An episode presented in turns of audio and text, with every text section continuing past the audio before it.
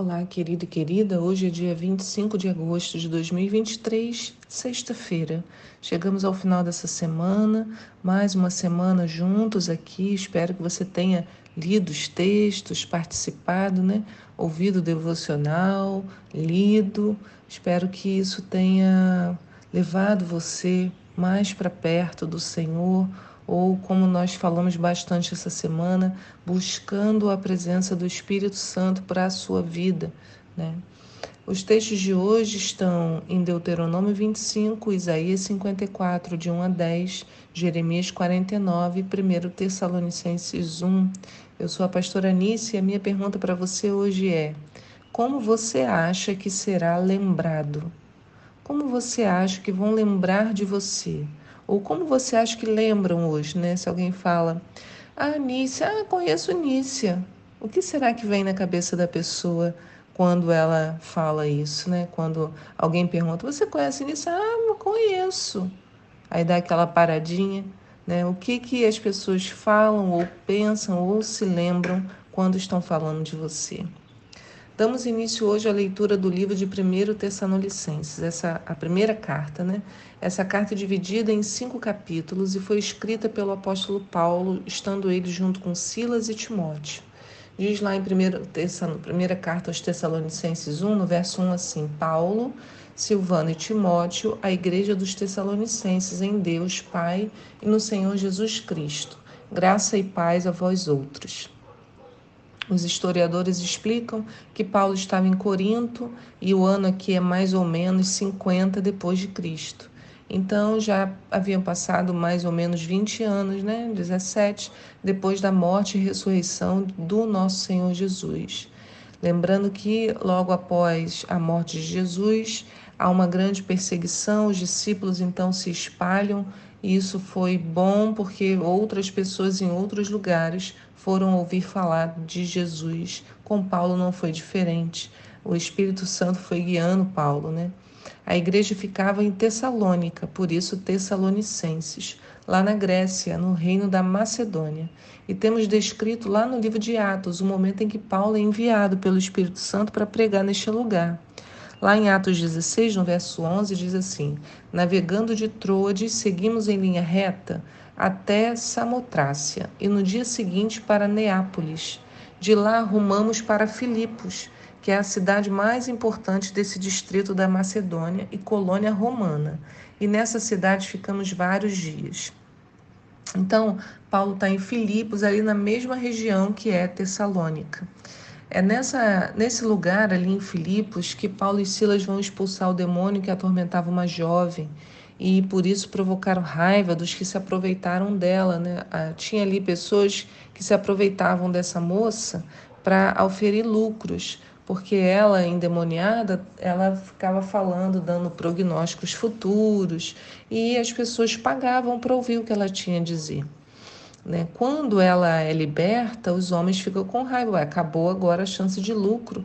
Paulo e Silas são espancados, são presos e aí vão para a prisão, mas lá, lá na prisão eles vão experimentar uma experiência sobrenatural. Vocês lembram? Quando eles estão louvando a Deus, exaltando o nome do Senhor, vem um terremoto, sacode toda a prisão, né? E ali as portas se abrem e o carcereiro já ia se matando, pensando: eles vão me acusar de ter deixado os presos escaparem. Aí Paulo grita: não, não faça isso estamos todos aqui dentro, porque ele, quando o carcereiro chegou, achou que todo mundo já tinha ido embora, né? Mas todos haviam ficado e Paulo e Silas estavam ali falando para esses homens, falaram de Deus para o carcereiro, que levou Paulo e Silas até sua família e todos se converteram.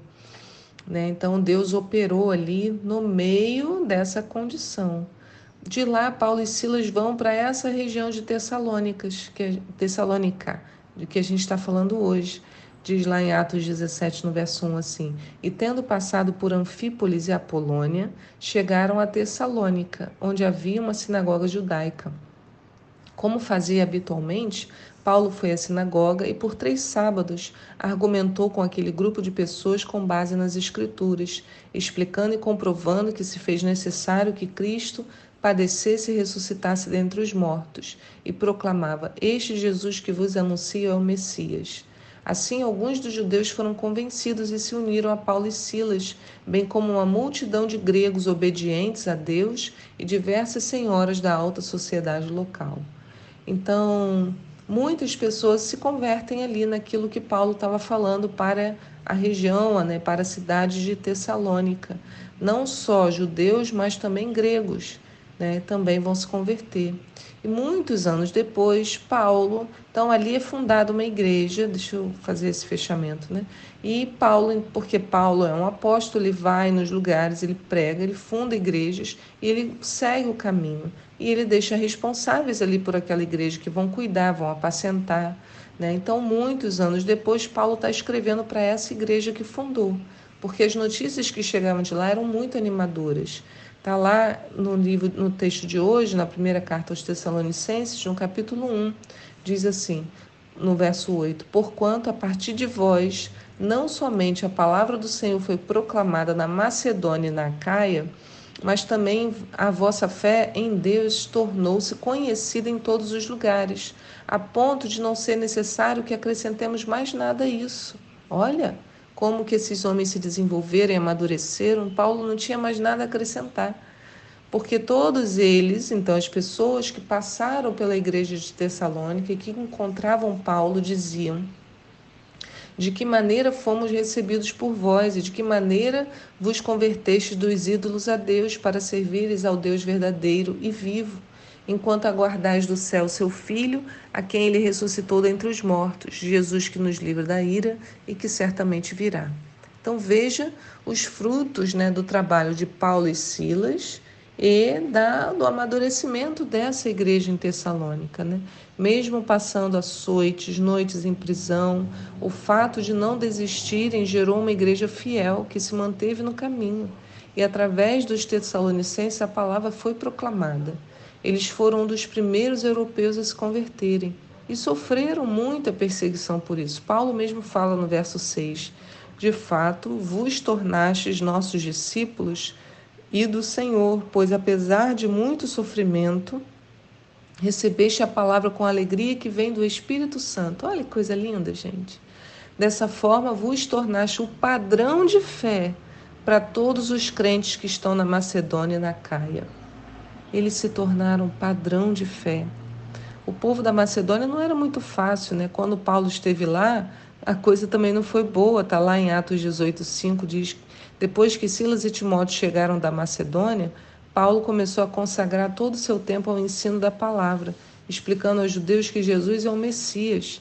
Contudo, como estes se opuseram e proferiram insultos graves, Paulo sacudiu a roupa e os sentenciou: Caia sobre as vossas próprias cabeças toda a responsabilidade de vossas faltas. Eu, quando li tudo isso né, que estou falando para vocês, fiquei refletindo em como podemos dar frutos mesmo em meio à tribulação, quando vivemos pela promessa que o Pai nos deixou, como está lá em Isaías 54 hoje, no verso 10, diz: Os montes podem mudar de lugar e as colinas podem abalar-se, mas o meu sentimento de benevolência e misericórdia, isto é, meu amor, nunca mudará. A minha aliança de paz não será jamais abalada, afirma o Senhor, aquele que se compadece de ti. Então, nós vivemos debaixo dessa aliança de paz e, como tal, somos convocados a dar frutos dignos dessa aliança. Isso faz com que nossas respostas aos desafios que nos cercam sejam completamente diferentes do que faríamos sem a ação do Espírito Santo em nossas vidas. É quando a situação pedir um soco e eu dou a outra face. É quando o momento exige uma palavra de ódio e eu oferto amor. Quando eu não tenho mais nada para dar, mas de alguma forma eu consigo abençoar. Por isso que Paulo vai falar para esses homens, né? A fé de vocês se tornou padrão. Olha como que eles eram vistos, né? Como que eles eram vistos. E isso ficou na minha mente. Como queremos ser lembrados por aqueles que convivem conosco.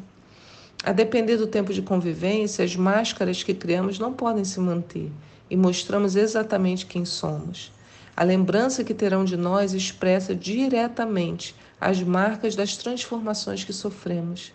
Vou repetir isso para você porque é importante. A lembrança que terão de nós expressa diretamente as marcas das transformações que sofremos. A maneira como as pessoas nos veem expressa a forma como fomos transformados.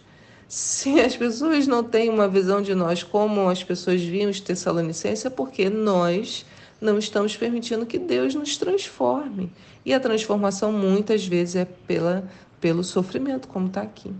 E é assim que Paulo inicia sua carta hoje, com um testemunho a respeito dos Tessalonicenses. Olha o que Paulo diz no verso 2: Sempre agradecemos a Deus por todos vós, mencionando-vos em nossas orações. Recordamos-nos constantemente, na presença do vosso Deus e Pai, do vosso trabalho que resulta da fé operosa, do amor fraternal abnegado e da perseverança que vem de uma convicta esperança em nosso Senhor Jesus Cristo. Então, eles eram lembrados por três coisas: pelo trabalho que faziam como resultado de uma fé em atividade, pelo amor fraternal que ofereciam, ou seja, eles se esforçavam para exercê-lo sempre, e pela perseverança que apresentavam, que vinha da convicta esperança que tinha Jesus Cristo. Então, o trabalho, o amor e a perseverança. E nós? Pelo que se lembrarão de nós? Quais são as marcas que deixamos nas pessoas que nos cercam? A lembrança que terão de nós expressa diretamente as marcas das transformações que sofremos. Que Deus abençoe seu dia hoje. Pai, nessa sexta-feira eu te peço, continua esse trabalho em nós. Queremos ter um coração transformado, Senhor, para que sejamos, é, tenhamos ou marquemos as pessoas pela transformação que recebemos em Ti, em nome de Jesus. Amém. Fique na paz do Senhor e eu te espero aqui para um próximo devocional. Tchau!